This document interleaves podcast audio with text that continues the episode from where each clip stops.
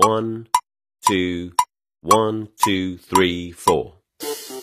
大社会，小新闻，新鲜事儿，天天说。朋友们，你们好，这里是天天说事儿，我是江南。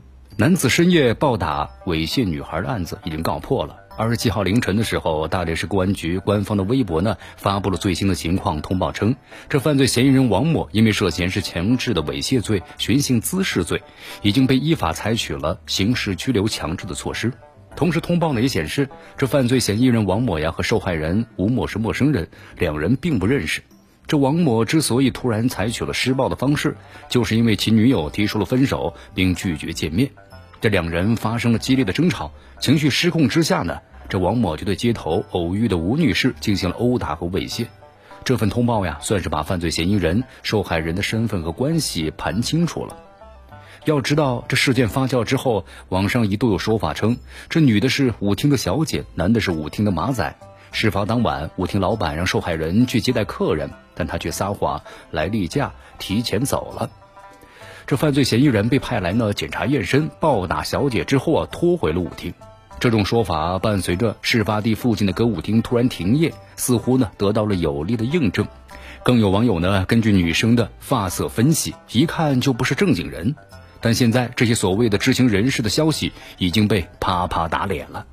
咱们要承认呐，不少的恶性事件在真相出炉之前，往往都会遭遇讹传的留步期。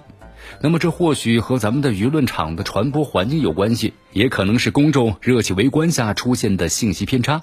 但是围观的群众只要是抱着一颗公正的和良善的心，对事件传播当中某些错误的问题，那么该包容的也得包容。不过呢，从这一起全民关注的深夜暴打女性的事件中，咱们去看到那些关于受害人身份的说法呀，并不是带着善意而来的，他们是逻辑基础极弱的猜测。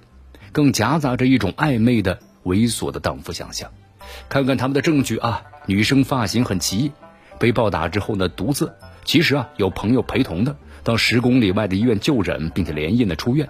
事发地歌舞厅紧急停业，受害人早就报警，警方呢迟迟不介入。事实上呢也并没有。所有的这些证据啊，都指向了此事不寻常，当事人的身份不简单，而他们背后呢隐藏的另外一层意思就是。仿佛受害人就是小姐了，她就不再是一个弱者，犯罪嫌疑人对她施暴的恶劣程度就减轻了许多，外界对她的遭遇啊也就可以不再那么抱有同情之心了。这就是荡妇想象的后果。凡是一个人呐被定性为是荡妇，他就被自动的剔出了主流价值体系，外界施加给他的伤害也就很自洽的被合理化了，不被惩罚反而是他的不对。这是多么熟悉的论调啊！你一定对以下这说法呢不陌生。这被强奸肯定是因为你穿的少，不然人家怎么不去强奸别人呢？别那么骚，一定不正经。这些都是荡妇想象的经典版本，其共同点就是抛开事实，仅仅根据眼前所见的就粗暴的对女性的人品做出道德的判断。那么至于他们到底是什么样的人，在这些人眼中是不是重要的，不值得深究。他们只需要确信。他就是荡妇就可以了，本质上这还是男权社会拿有色的眼镜去看待女性的逻辑。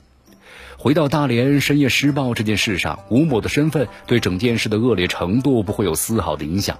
我们愤怒于犯罪嫌疑人的施暴猥亵行为，同情受害女生的遭遇，那么是基于本能，基于咱们人类基本的共情的能力，跟犯罪嫌疑人与受害者的身份、收入、家庭环境没有任何的关系。